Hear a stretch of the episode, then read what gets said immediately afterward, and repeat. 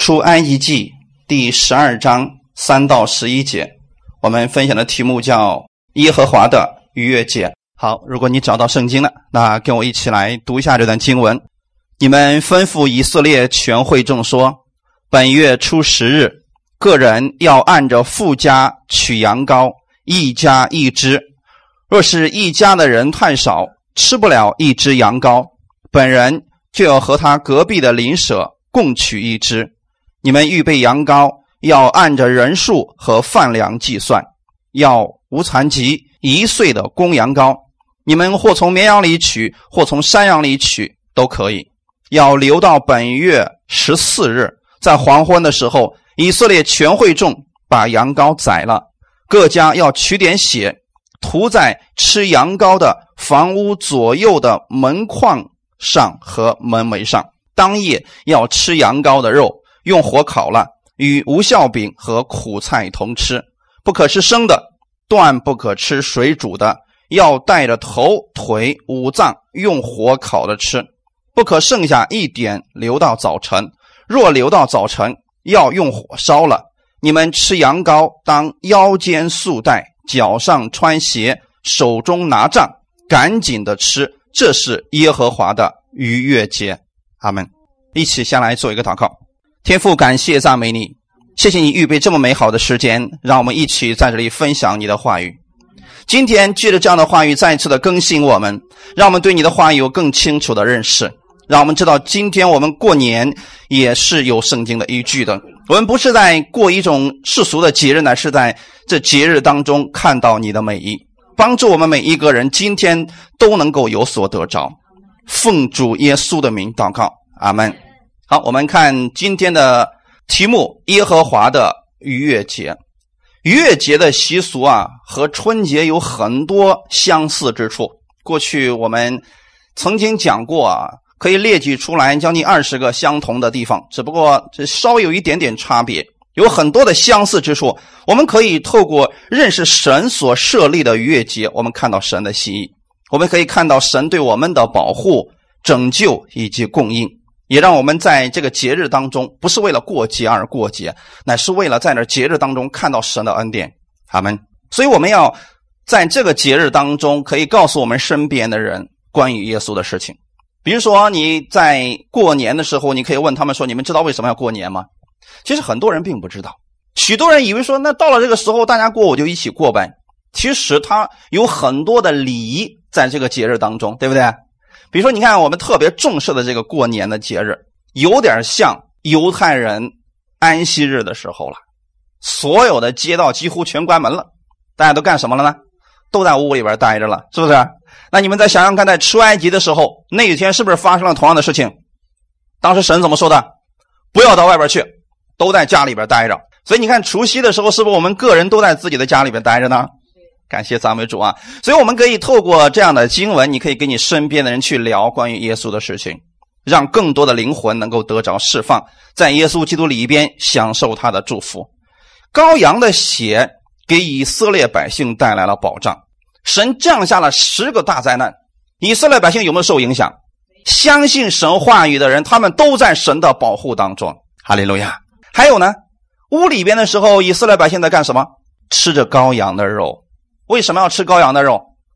因为要迎接新的开始，要重新得力，要远征了，要出去走很长的路了。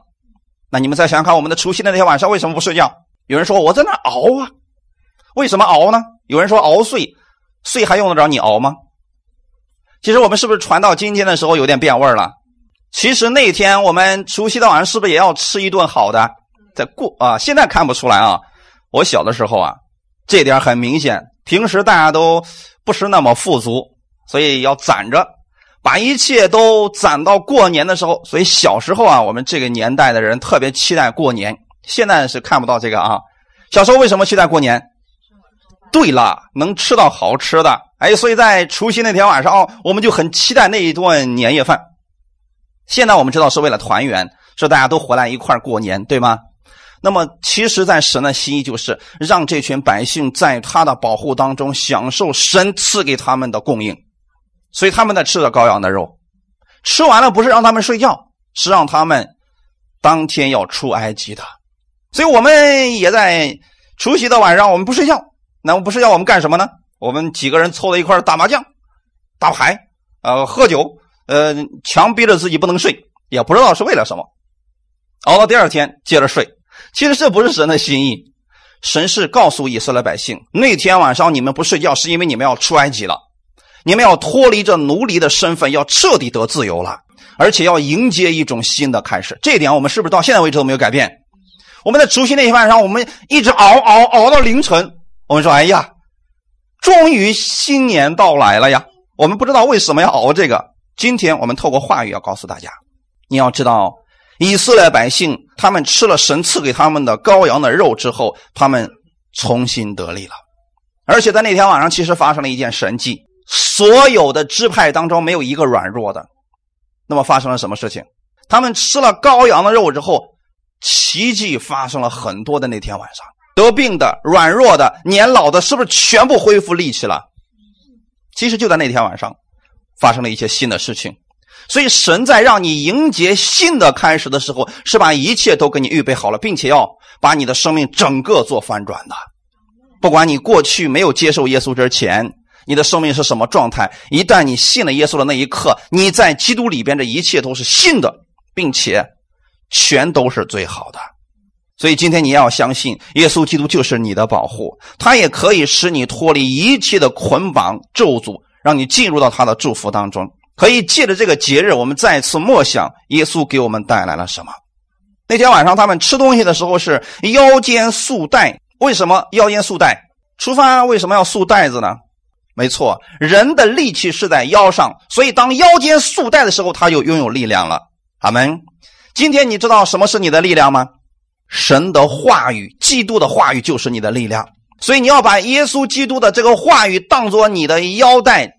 真理的腰带来束腰的，阿门。然后脚上穿鞋，那么在以弗所书里边提到这个事情，脚上脚上的鞋指的是什么？平安的福音。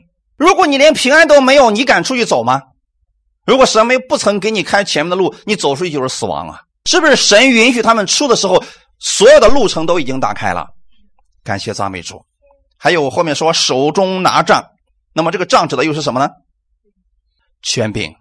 当你接受耶稣的那一刻，你要知道，你腰间有带子，脚上有鞋，手里有杖。有杖是指你已经得着了耶稣基督的权柄，要用这种权柄去过新的生活，并且从那个时候开始，神一直与他们同在，白天晚上二十四小时不离开，那是他们新生活的开始。阿门。看完今天的本文。第三节，你要吩咐以色列全会众说：本月初十日，个人要按着富家取羊羔，一家一只。初十，我们先记住这个时间啊。初十是不是必须先取一只羊羔？这只羔羊其实是新年的羔羊，请注意了啊，是一家一只。为什么是一家一只，不是一人一只呢？其实这里属灵的含义就是。神让你们一家都得救，靠着耶稣基督，你的一家都可以得救了。哈利路亚！本意是这个样子的，所以今天我们流传的一句话叫做：“家里边有一个人信耶稣了，全家如何？全家都得救了，是吧？”这句话对吗？一人信主，全家得救，这话对吗？有人说对呀，嗯，圣经的依据在哪儿？看一下《使徒行传》。十六章二十九到三十四节，我们一起来读一下，好吧？禁足叫人拿灯来，就跳进去，战战兢兢的伏伏在保罗、希腊面前，又领他们出来说：“二位先生，我当怎样行才可以得救？”他们说：“当信主耶稣，你和你一家都必得救。”他们就把主的道讲给他和他全家的人听。当夜就在那时候，禁足把他们带去洗他们的伤，他和守护他的人立时都受了洗。于是禁足领他们上自己家里去，给他们摆上饭。他和全家因为信了神，都很喜乐。阿门。我们看到这里的时候，你想到了什么？一个人信主，全家都得救了吗？是还是不是？那是什么？所以今天，我们很多时候啊，我们就是听过去的人怎么讲啊，我们就怎么信。圣经上确实有过这么一句话，说：“你信了，你一家，你和你一家都必得救。”但是圣经上有另外的地方告诉我们，谁信谁得救。你能不能代替别人信主？不能。那么是不是这样就冲突了呢？其实一点都不冲突。我们把圣经读完就明白了啊。所以今天有很多人总说：“哎呀，我家里有我一个信主，我全家都是得救的。”我相信，我为他们祝福祷告了，哎，他们将来也跟我一块上天国。这个是不正确的。看这段经文的前后，这个禁足看到保罗的时候，他就战战兢兢的伏在保罗和希拉的面前，说：“我该怎么做能够得救？”保罗给他们说的是。你当信主耶稣，你和你一家都被得。保罗的意思是什么？你和你的家人都得信耶稣，你们才能得救，是不是这个意思？他们就把主的道讲给他，还有什么？太对了，所以我们圣经一定要看上下文，不能够肆意去解经啊！把上下文拿走了就危险了啊！如果是那样的话呢，就太简单了。家里只要有一个信耶稣，全家都得救了，那干嘛这么麻烦给家人传福什么福音？只要有一个信就行了嘛。可是上下文并不是这个样子的。当时保罗已经把主耶稣的道讲给他以及他全家的人听了。再看下面，于是禁足领他们上自己家里去，给他们摆上饭。一起来读一下：他和全家因为信了神，都很喜乐。他的家人，其他人有没有信耶稣？没错，这才是原因。那么我们过去一直讲的说，嗯，你只要信耶稣，你一家都被得救是什么意思呢？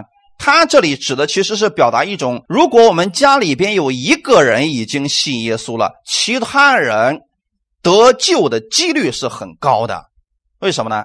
你可以把福音传给他们，你可以影响他们。这个禁足是不是影响了自己的一家人？是这个意思，弟兄，不是说你只要得救，你家人都跟着自动得救，没有这样的事情啊。神借着这只羔羊，是想告诉以色列百姓：你们一家人都在吃着一只羔羊。阿门。神的心意是不光光你自己得救，他更想到了你全家的问题。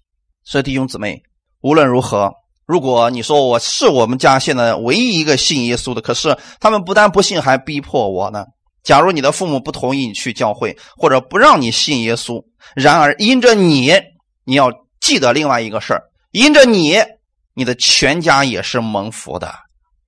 这点我们可以准确的讲，因着我，我的全家都是蒙福的。就算他们现在还没有信，但是神因着我就会赐福给我的全家。这有没有圣经的依据呢？太多了。创世纪当中的约瑟，是不是信神的人？当他到了波提乏家里的时候，如何？波提乏的整个产业因着约瑟一个人都蒙福了。这不代表波提乏必须信才能够收到这个祝福吗？是因为约瑟在哪里？再往后看，雅各，雅各跑到他舅舅拉班家里的时候，圣经上又是如何说的？因着雅各，他的舅舅的产业都多起来了。那么弟兄姊妹，你要记得一个事情：如果你的家里边现在你是唯一一个信主的，你首先得确定一件事情，因为你神要赐福给你的整个全家。虽然他们现在不明白，但有朝一日他们明白过来的时候，并且知道这一切全都是因为你，那个时候他们就知道你之前给他们所讲的都是对他们有益处的。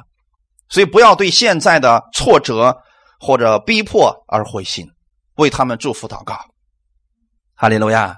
要让他们在你身上看到耶稣基督的祝福。阿门。所以无论你现在遇到的是什么样的。啊，灰心的事情不要干到气馁，你要为耶稣挺身而出，并且去为他做见证。而过年的时候是最好的时候，知道为什么吗？大家都喜欢说好听的话呀，你会发现，可能其他时间大家都讲的是互相咒诅的话啊，互相骂人的话，可是，在过年的时候，是不是都说好听的了？最好的福气是什么？耶稣基督。所以你要把这个福气给他引导到耶稣的身上，并且告诉他说：“今天我们家里面也会因此而蒙福，因为我信了耶稣。”阿门。弟兄姊妹，我们在过年的时候，很多家庭都注重孝，孝敬父母在哪一方面能体现出来？有人说，哎，逢年过节的时候，我去老人家里边给老人买点吃的喝的，然后这就算是孝敬父母了，这算不算？算，但是不是最好的？你知道最好的是什么吗？把耶稣给他们，让耶稣来照顾他们所有的一切，他们，这才是真正的孝，让他们的生命得救。我们将来有一天是永远在一起的，阿门。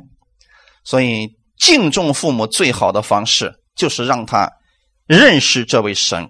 当你的父母看见耶稣的时候，你的整个家庭会因为耶稣彻底的翻转。那么原因又是什么呢？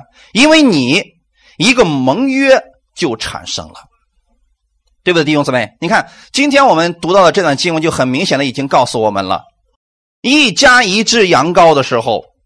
神会因为这只羊羔纪念这个家里边所付出的一切，对不对？你们吃着羔羊的肉的时候，神是不是就开始加给你力量了？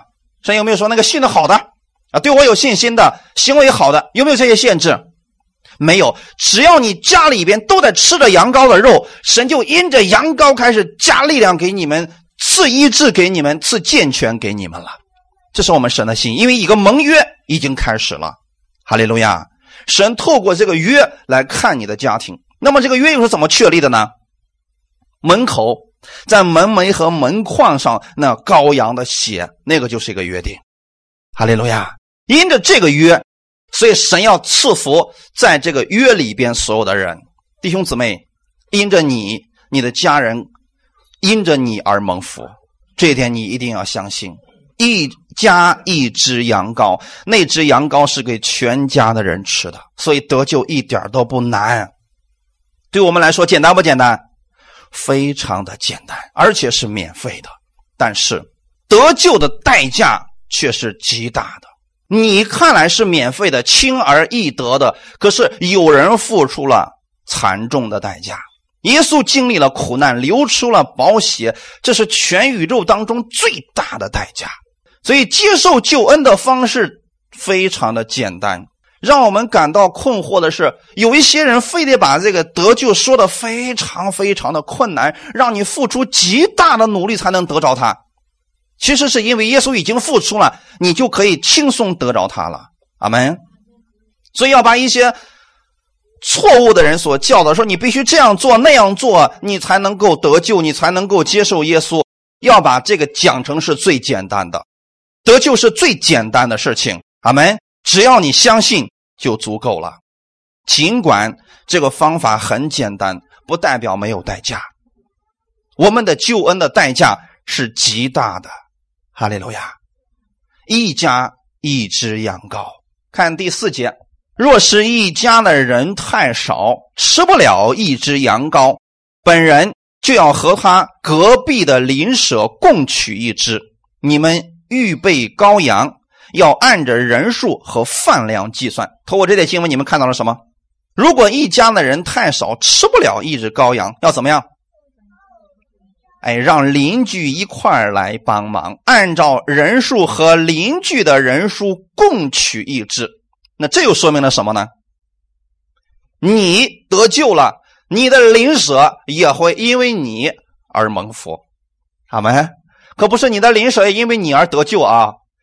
你可以邀请你的邻舍共进那只羔羊所得来的祝福，阿门。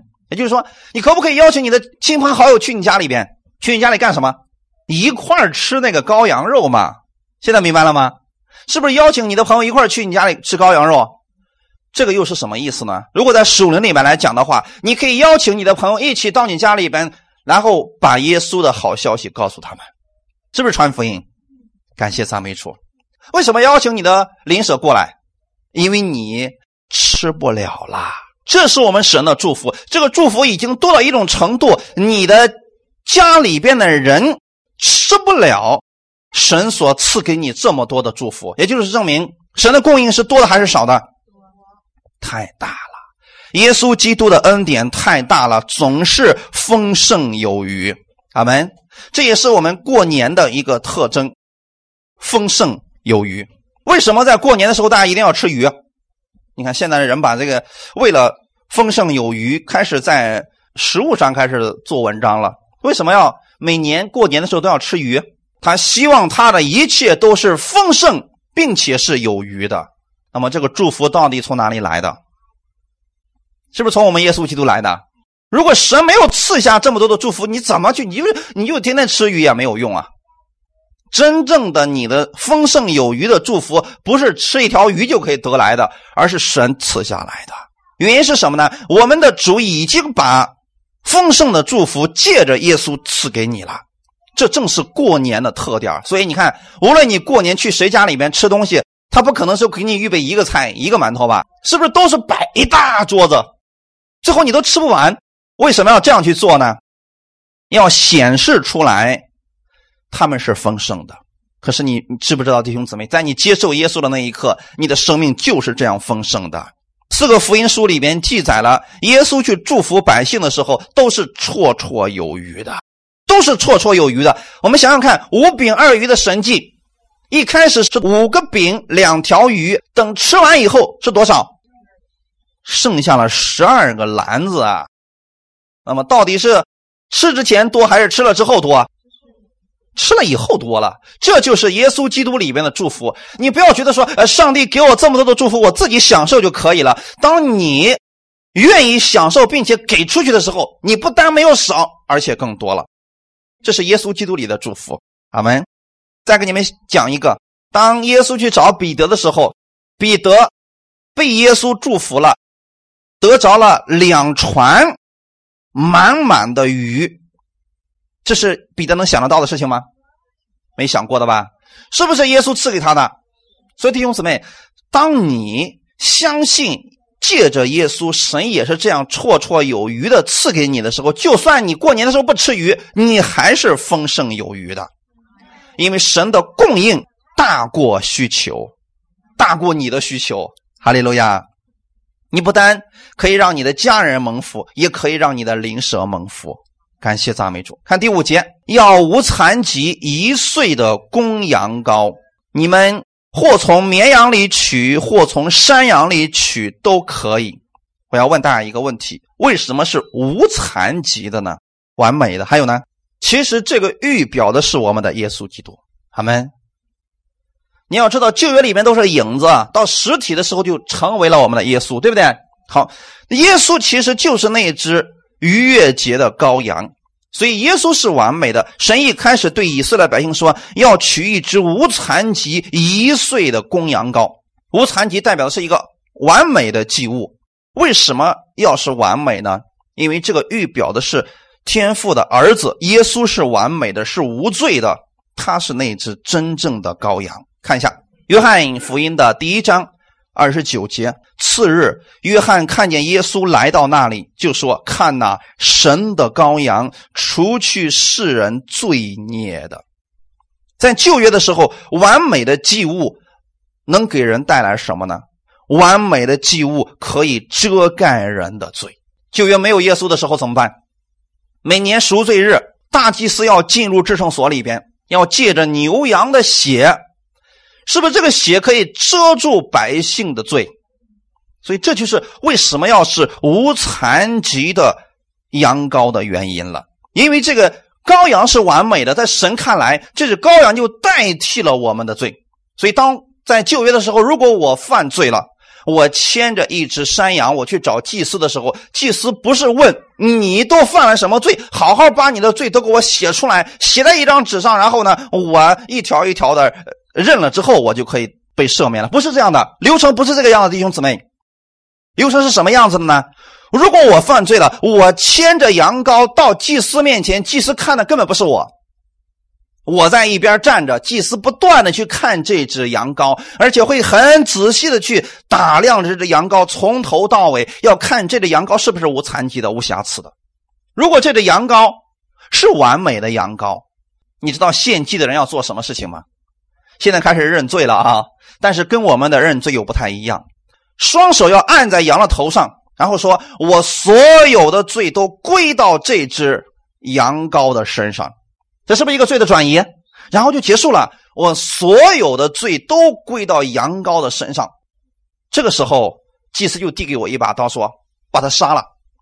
然后羊羔的血流出来，祭司接在盆里边，这只羊羔要代替我的罪。阿门。然后这只羊是不是流血就死掉了？死掉之后，这只羊要被扔进铜祭坛里边，要被焚烧掉的。然后我呢，我就罪得赦免，我可以开开心心的走了。然后我心里就知道说，神已经接纳我了。原因是什么呢？因为羊羔代替了我的罪。哈利路亚，这就是旧约的。所以你们想想看，现在神看逾越节的这群百姓，是不是也是这个样子的？羊羔的血有没有流出来？已经在门楣和门框上，对不对？然后屋里的人是不是正在吃着刚刚的肉？所以神看这群百姓也是罪得赦免的。所以今天你要相信，耶稣是你完美的祭物，耶稣可以除去你罪。当耶稣在十字架上为你的罪流血牺牲的时候，你的罪就被除去了。这是当时施洗约翰对。以色列百姓所说的话，今天这个话也应验在你身上了。看呐，神的羔羊除去你的罪孽的，哈利路亚！你要清楚的知道，他说的正是那一只逾越节的羔羊，而耶稣也确实就是那一只逾越节的羔羊。再看一下，这只羔羊是几岁的？一岁的羔羊。为什么取一岁的呢？很可爱的小羊羔，一岁的时候是最可爱的，你们知道吗？不管是山羊还是绵羊，一岁的时候都是很可爱的。这一岁的羔羊要跟人在一起待几天的啊？刚才我说一开始让你们记住，初十的时候是不是取了一只羊羔？一岁的羊羔，初十的时候都已经取出来了，然后到什么时候才把它给杀了呢？十四的那天嘛，十二章的。第六节要留到本月十四日，在黄昏的时候，以色列全会众把羊羔宰了。初十取出来到十四，这中间是几天？这四天在干什么？其实就是跟他在相处的时候。阿门。按准确的时间来算，应该是三天半，没错吧？是不是三天半？因为黄昏的时候就已经被杀掉了，是不是三天半？我们再问你们弟兄姊妹一个问题：耶稣到这个世上做工多长时间？三年半。这三年半当中，耶稣给我们带来了什么？喜乐、平安、医治、天国的好消息。我们在耶稣身上看到了他的完美、他的完全、他的慈爱、他的恩典，对吗？给我们带来的竟然是所有的都是喜乐和平安。这只小羊羔跟这群以色列百姓在家里边，大约就是三天半左右的时间。这只羊羔很可爱，所以他们跟这只羊羔相处了三天半以后，要把这只羊羔亲手杀掉。这也是个预表，弟兄姊妹知道吗？羊羔在你家里边，可能你让它干什么，它就干什么，呃，很可爱的，也不会去顶撞你，嗯，也不会呃弄坏你的东西什么的，给你带来了真的是很喜乐的事情。可是当你有感情的时候，却要亲自把它杀掉。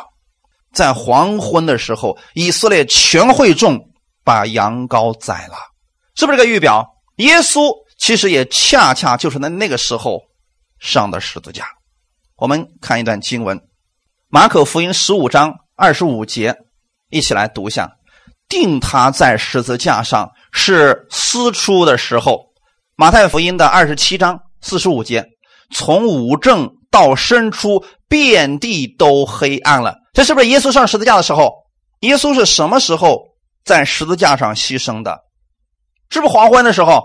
先给大家说一下这几个时间啊。四出是几点？耶稣被钉上十字架是四出的时候，四出就是我们上午的九点。五正是几点？中午十二点。然后申出是几点？下午三点。所以你把这几个时间记住。耶稣上十字架是上午九点钟。准时被钉上十字架，然后呢，在下午三点的时候，耶稣就断气了。在哪里被钉上十字架的？哥哥他，哥哥他山其实是摩利亚山最高的地方。当他们钉耶稣的时候，就是当第一根钉子钉上耶稣的时候，你知道发生了什么事情吗？是不是那个时候也是逾越节？马上就要过逾越节，他们已经开始预备羊羔了啊！想想看啊，在出埃及的时候，那个时候就发生了同样的事情。那天黄昏的时候，家家户户都在杀羊羔，而且呢，有号筒声吹响了，号角声。当号角声吹响之后，大家就把羊羔给杀了。耶稣其实就在下午三点钟断气的。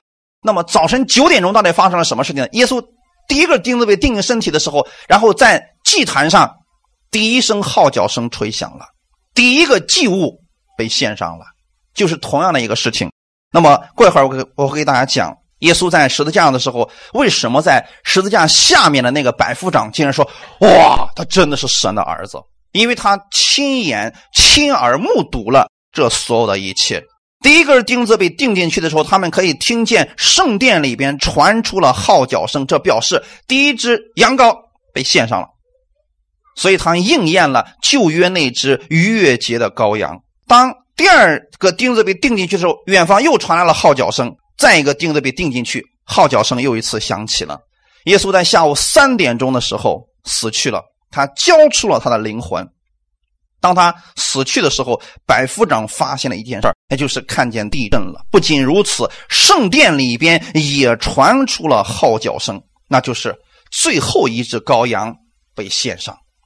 圣经当中常常会提到献晚祭的时候，其实就是那个时候，最后一只羔羊被献上了，这一切的献祭的事情就已经结束了。这正好是被耶稣全部给应验了，所以我们现在需要看一段经文，《格林多前书》五章七到八节，我们一起来读一下：你们既是无教的面，应当把旧教除尽，好使你们成为新团。因为我们逾越节的羔羊基督已经被杀献祭了，所以我们守这节不可用旧教，也不可用恶毒邪恶的教。只用诚实真正的无教饼，他们你们是什么？一开始说你们是什么无教的面。那么这个教到底在圣经当中指的是什么？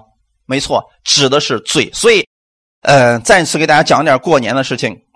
在过年之前，也就是除夕之前，是不是大家都要大扫除？扫除的目的是为了什么？洁净家里边，对吗？那么以色列百姓实际上，他们月节之前有先有一个除教节。这除教节是什么？把家里面的瓶瓶罐罐所有的都拿出来清理一遍，要把屋子里边仔仔细细的打扫干净，预表着是除掉所有的污秽之物，然后迎接着逾越节的到来。那么弟兄姊妹，今天你知不知道，当你接受耶稣的那一刻，耶稣就洁净了你所有的罪。现在你的身上还有没有罪了？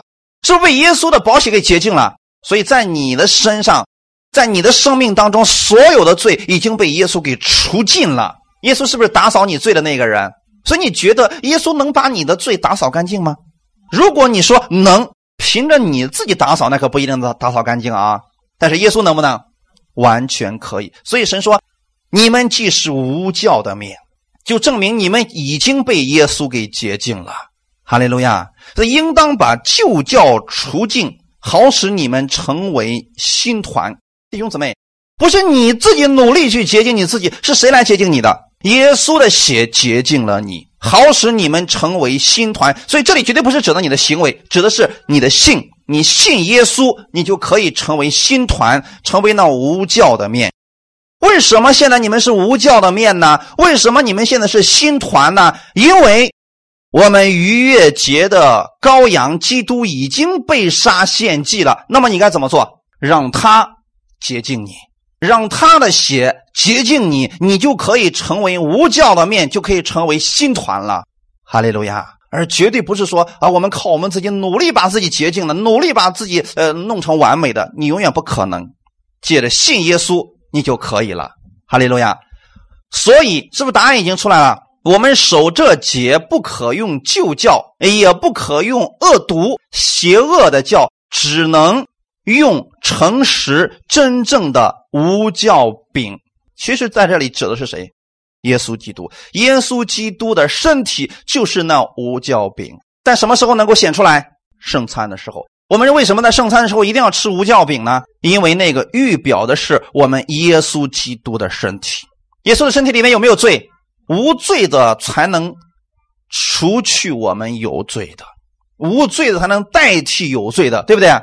耶稣的身体就是那个无教饼，所以现在你们守这节的时候，不可用旧教，什么意思？别用你仁义的东西，别用你们自己以为觉得可以的东西，要用神认为可以的，也不可用恶毒，就是我们互相攻击啊，这个恶毒的事你们总知道吧？邪恶的教是什么？彼此攻击，彼此忏悔，这些是不是都是邪恶的教？有罪的东西，要用无教饼，就是大家在里边没有罪。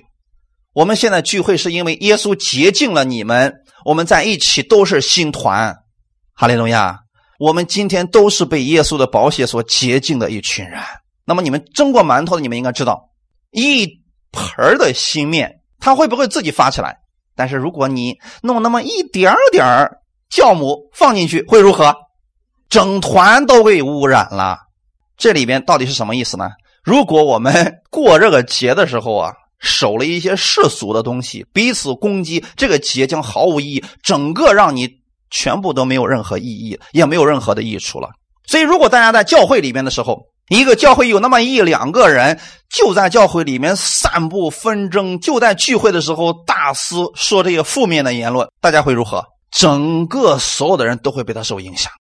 也是一样的啊，所以新团当中不应该有教的出现。我们现在是不是都是被耶稣基督洁净的一群人？所以不要去说那个负面的攻击的话语。我们应该是彼此相爱的一群人。哈利路亚！所以后面说了，只用诚实真正的无教饼，就是把焦点放在耶稣上。不管你说我现在有多少的问题来到教会当中，当你去讨论耶稣、仰望耶稣的时候，你的问题就可以被解决了。出埃及记十二章第七节说：“各家要取点血，涂在吃羊羔的房屋左右的门框上和门楣上。这是立约的血。立约的血，羊羔的血被流出来之后，就成为了百姓的保护。所以弟兄姊妹，你知道为什么那个灭命的天使不进到这个屋子里面去吗？是因为有血的原因呐。”哈利路亚！看一段经文，《撒加利亚书》第九章十一到十二节，我们一起来读一下。西安呐，我因与你立约的血，将你们中间被掳而求的人，从无水的坑中释放出来。你们被求而有指望的人，要转回保障。我今日说明，我必加倍赐福给你们。他们先知书都有一个特点。百姓离开神，非得靠自己的意思去活，结果活得很悲惨。那么这个时候怎么办呢？神说：“你们回来吧，你回来我就医治你们，你回来我们我就赐福给你们。”所以在撒加利亚书第九章就说：“西安呐，西安是指的我的民呐，我因与你立约的血，所以神从来就不是看百姓的行为如何，不是因为你行为好了我才赐福给你，是因为羊羔的血。”我因与你立约的血，将你们中间被掳而求的人，你们中间被掳而求的人，这是什么样的人？弟兄姊妹想想看，这样的人今天在不在？存在不存在？太多了。我举几个例子，你们就明白了啊。什么叫做你们中间被掳而求的人？当一个人喝酒，喝喝喝喝喝，没办法了，喝酒上瘾了，是不是被囚的人？被什么囚住了？被酒精给囚住了，捆绑住了，是不是？有些人吸烟吸吸吸到最后，一天不吸不行。是不是被囚的人？很多人被压力啊、困苦这些东西给捆住了，这些都是被囚的人、被掳的人。那么怎么办？他们能不能靠自己从里面挣脱出来？挣脱不出来呀。所以神说：“我要将你们这中间被掳而囚的人，从无水的坑中释放出来。”谁能够帮助我们？我们的耶稣基督可以帮助我们。所以你，如果你相信耶稣的血已经。洁净了你所有的罪，你也应该相信另外一个事儿：你已经从各样的捆绑当中被释放出来了。今天如果在过年的时候回去了，跟你们的朋友在一起聊天的时候，如果你发现你们周围的朋友有谁啊有这样的状况，比如说呃酒瘾啦、烟瘾啦、毒瘾啦，或者游戏打游戏上瘾了，这些人怎么办？靠着耶稣基督就可以让他们从中释放出来，不断的听到听耶稣基督的话语，就可以被释放出来。我们怎么样才能够被神给拯救出来呢？你只要跟神有约定就可以了。怎么样相信他？相信耶稣基督在十字架上为你的罪流出宝血，你跟神是有约定的人。如此相信，是说我要负你的责任。我要把你从无水之地给救出来，我要把你从被掳之地救出来，我要把你从被囚之地释放出来。阿门。十二节，你们被囚而有指望的人都要转回保障。回过头来，我们想想看，以色列百姓现在是不是在埃及？他们是不是被囚的人？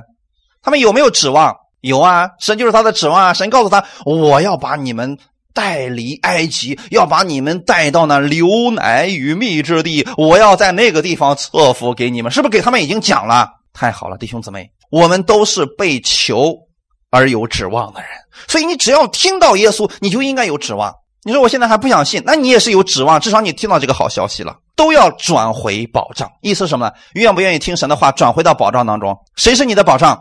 耶稣基督就是你的保障，你愿不愿意转回到保障当中呢？就是愿不愿意悔改相信他呢？你已经听到这个好消息了，你还有一个选择，我要接受耶稣成为我的救主，你就转回到保障了。就像今天神对以色列百姓所说的：“你们无论是谁啊，要在门楣和门框上涂上羔羊的血，然后你们一家人要在屋里边待着，不要出来。你们出来死了，不关神的事了。你在这个屋里边预表的是什么？”你在耶稣基督里边，神就要保护你，哈利路亚！外面无论发生什么事情，你不要出去，因为那个跟你没有关系。所以这就是我们所有信耶稣之人的盼望。在那个世上，你会听到世人总是讲：“哎呀，要死了，没有盼望了，没有办法了，活不下去了。”呃，很多负面的东西。但是在耶稣基督里边，你会发现，我们总是讲你是有盼望的人，你是被神祝福的人，耶稣会负你的所有的责任。所以这就是保障之中。你不看这个世界来评论你自己，你是看神怎么样来供应给你的，哈利路亚！所以你要相信，当你们转回到保障当中的时候，神要赐福给你。所以在这里，我今日说明，我必加倍赐福给你们。所以以色列百姓在未吃羔羊肉的时候，神已经在赐福给他们了。他们可能不知道，这个烤羊肉吃了以后，究竟能给我带来什么？这不就是普通的一岁的羊羔吗？跟我过去看到的羊羔有什么区别呢？跟埃及人吃的羊羔有什么区别呢？是不是羊还是那样的羊？你不是说我们吃的饼就变成别的饼了？不是，还是一样的。是能不能做出这个饼啊？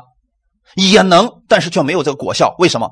我们有约定。哈利路亚！你想想看，如果当时的埃及人也照着这么做了，但是呢，门门上没有那个羔羊的血，他在屋里面吃着羔羊肉，会不会死？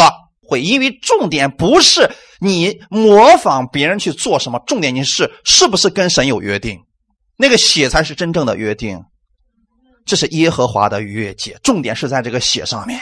当你跟神有约定的时候，你在里边的一切就会被神分别为圣。比如说，我们现在我们已经信耶稣了，那么这个饼确实是普通的饼，但是我们奉主耶稣的名将它分别为圣的时候，它就不再是普通的饼，它可以发挥出。奇特的作用，哈利路亚。第八节，出埃及记第十二章第八节说：各家当夜要吃羊羔的肉，用火烤了，与无酵饼和苦菜同吃。那天晚上，他们要吃羊羔的，是不是羔羊已经死了？弟兄姊妹，现在我们要知道这个属灵的含义是什么？耶稣为我们已经流血了，血去哪儿了？没错，血被涂在门楣和门框上，你能不能看见？谁能看见？没错，所以重点不是我们看为什么我没有看见血，你看见血你就死了。重点不是你能不能看见血，重点是神有没有看见。所以你们不要怀疑，说我到底跟神有没有约定呢？神看的比你更清楚啊！你只要信耶稣，你就是跟神有约定的人。然后我们晚上在留下来的是眼睛能看见的是什么？在屋里的人是什么？羔羊的肉。你看到羔羊的肉是用来干什么的？我们总不能把这只羔羊当做一个神物一样，把它供在那个地方开始拜，有没有用？羔羊的肉是用来干什么的？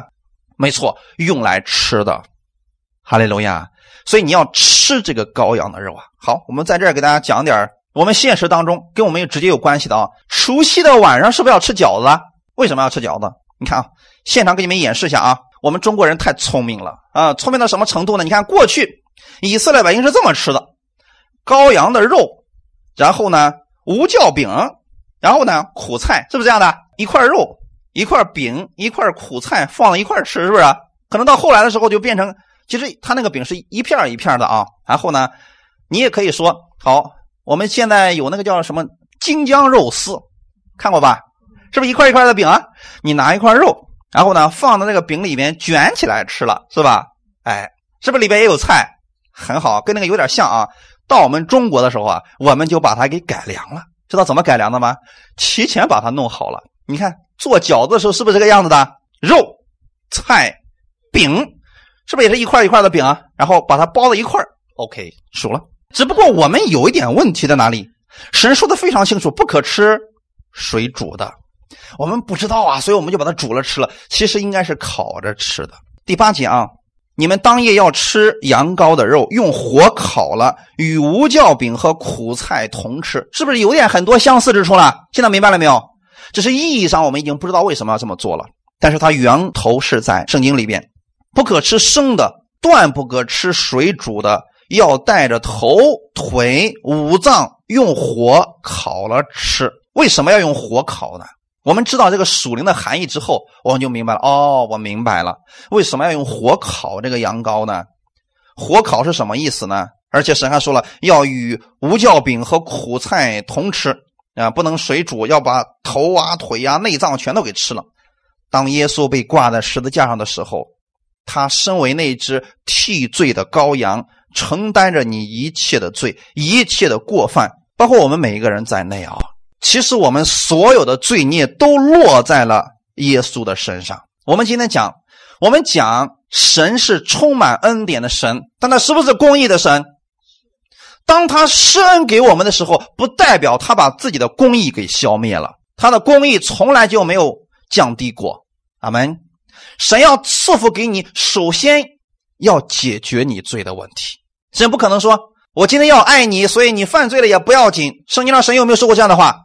从来就没有，神说你有罪，但是他今天能够赐福给你，是因为有人已经把你罪的问题给解决了。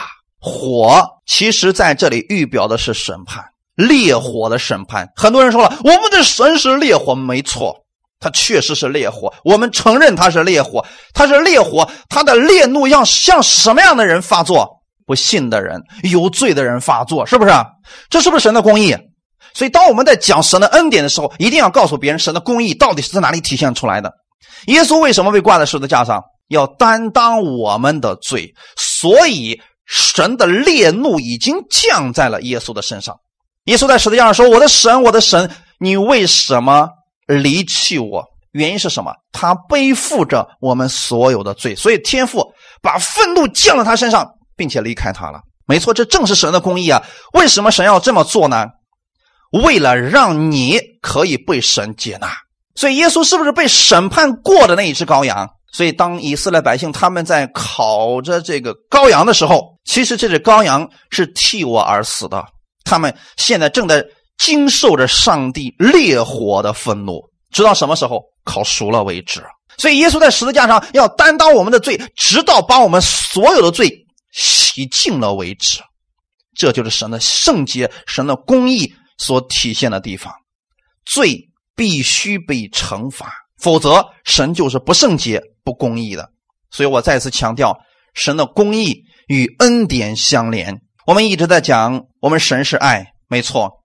可是我们的神同时，他也是不能与罪同在的。这就是为什么我们要强调，神差派他的爱子来到这个世界上，为担当你的罪而死，那是因为要体现。神的公义，耶稣在十字架上承担了你一切的过犯、一切的不法、罪孽和罪恶，然后神圣洁的要求被完成了，神所有的愤怒对罪的愤怒全部在耶稣身上给发完了，因为耶稣全部解决了你的罪。当解决之后，耶稣是不是就担当了你的罪，并且已经完成这赎罪祭的任务了？然后他还把他的身体留给你了，知道留给你的目的是什么呢？因他受的刑罚，你们就得平安；因他受的鞭伤，你们就得医治。哈利路亚！所以耶稣全身都是宝，给谁留的？没错，给我们留的。他的宝血流出来，让你所有的罪被洁净了；他的身体留下来，让你得医治的。所以圣经里面说了啊，看第出埃及记第十二章十到十一节：如果那天吃不完怎么办？不可剩下一点儿留到早晨。若留到早晨，要用火烧了。你们吃羊羔，当腰间束带，脚上穿鞋，手中拿杖，赶紧的吃。这是耶和华的逾越节。我们的主已经把这个说的非常的清楚了啊。当我们吃不完的时候怎么办？把它烧掉，因为那个是预表的耶稣代替了我们的罪。所以耶稣有没有被神愤怒的烈火烧掉？没错，他承担了我们所有的罪。所以现在你们所看到的这个逾越节的羔羊是一个预表。我们领受圣餐的方式其实跟这个是一样的。那么过一会儿我们在讲到结束的时候，会给大家一起来领受圣餐。你领受圣餐的时候，领完之后要干什么？是要睡觉吗？领完以后要干什么？要远行啦！哈利路亚！所以今天我不管你们带着什么样的问题来到耶稣的面前，带着什么样的疾病、什么样的困苦、压力来到耶稣的面前，过一会儿你就要领受这羔羊的肉，借着这羔羊的肉，你要重新得力了。所以你们吃的时候要腰间束带，脚上穿鞋，手中拿杖，就是这一切你们都要思想。在吃圣餐的时候，要思想神的话语、基督的话语，你就有力量了。然后在吃圣餐的时候，你要思想你的脚上穿着平安的鞋、福音的鞋子。在吃圣餐的时候，你要想着你手中拿着杖，权柄的杖。阿门。所以你可以用这权柄吩咐你身上的疾病立即就离开你，因为当时以色列百姓出埃及的时候，正发生了这样的事情。他们吃完了羔羊的肉，身上有力量了。所以你们来到神的面前，也有另外一个重要的对你们有益的事情，就是要重新得力。手中拿着要赶紧的吃，这是耶和华的逾越节，因为他们吃完了以后要离开埃及了。今天你们来听耶稣基督的话语，你们领受完了圣餐，你们要离开疾病，离开压力，离开这些不好的负面的想法，要过新的生活了。因为你可以期待，积极的期待。新的一周，你不再一样了，因为你已经吃过了羔羊的肉了。不管前面的路程看起来可能崎岖不平，但你有力量胜过它了。就算你的路程前面有红海，现在也能够分开它了，因为你手中也有权杖了。哈利路亚！所以要把神的话语当做你的力量，你要时时刻刻拿着这权柄的杖。耶稣的权柄已经赐给你了，他可以让你依靠他的力量，在新的一周。胜过所有的问题，感谢赞美主。好，我们一起来祷告，为我们今天的话语领受这个话语，我们向神来祷告。感谢赞美主，每一个人，我们在神面前也为我们过年的时候能够给我们的亲朋好友传讲关于过年的耶稣基督，我们一起在神面前来祷告。好，弟兄姊妹，请起立。你的恩典领我到至深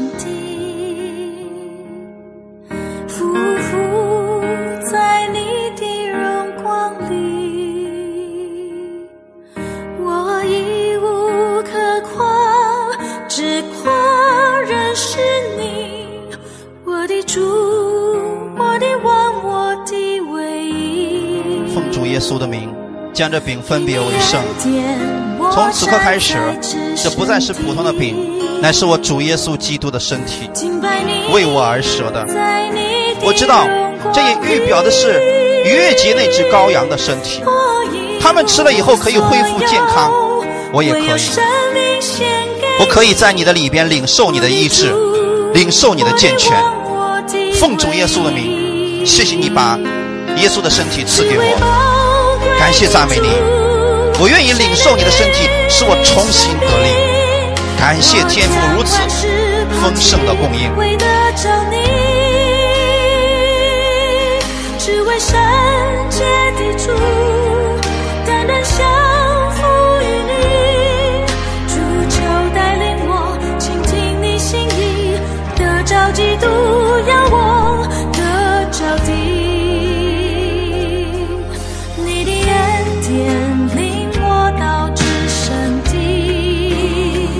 每个人在主的面前，你要思想，以色列百姓领受那羔羊的肉，他们一切被恢复了，他们恢复了力量，恢复了健康。今天你也可以，借着这逾越节的羔羊，他的身体今天也赐给你了。你要知道，你拿的不是普通的饼，就是耶稣基督的身体。比旧约那个羔羊的肉更有力量。所以你哪一方面需要耶稣来医治你，你现在就可以向他来祷告了。感谢赞美主。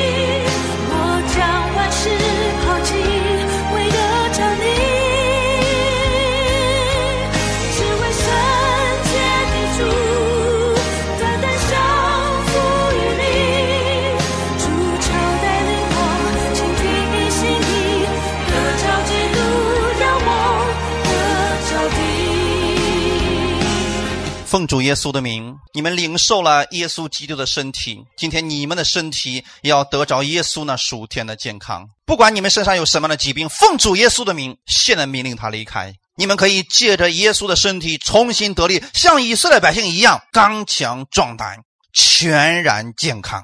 奉主耶稣的名，你们已经得着了。感谢赞美主，哈利路亚。奉主耶稣的名，也将这杯分别为圣。主啊，我们知道，这是耶稣给我们所立的约定。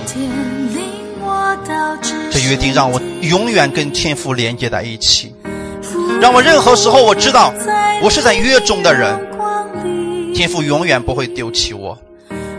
我愿意得着你所赐给我的一切的祝福。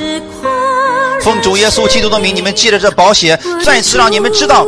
你们是被掳而归回的人，你们是可以归回到宝藏之中的人。神要加倍赐福给你们，把你们所有的消极的、负面的想法全部放下来吧。今天要重新恢复你的力量，让你在耶稣基督里边领受他的丰盛。哈利路亚！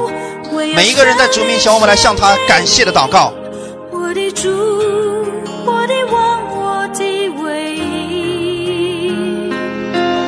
只为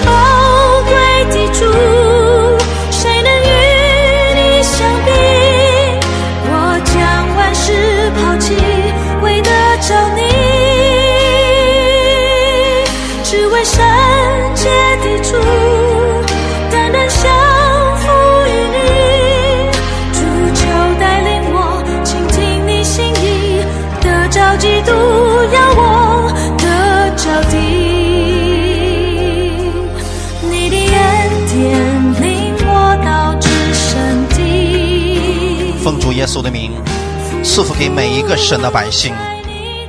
今天你要彻底的记着，你无论往哪里去，耶稣都与你同在；你无论往哪里去，圣灵都与你同在。他绝对不会丢下你。你身上拥有耶稣的权柄，你要记得，你现在身上已经束上了这真理的腰带，你的脚上已经穿上了这福音的鞋子，你手中有权柄，有权柄的杖。使用它吧，赶紧的吃，这是耶和华赐给你最大的祝福。这是耶和华赐给你最大的祝福，要带着这个力量去过新的一周的生活。你要相信前面的路，他与你同在，无论你遇到什么，他会帮助你。哈利路亚！你是祝福的管道，奉主耶稣的名，你们是祝福的管道。你们到哪里？神的祝福就被带到哪里？你们所脚踏之地，神都有恩惠与你相随。奉主耶稣的名，祝福你们，阿门。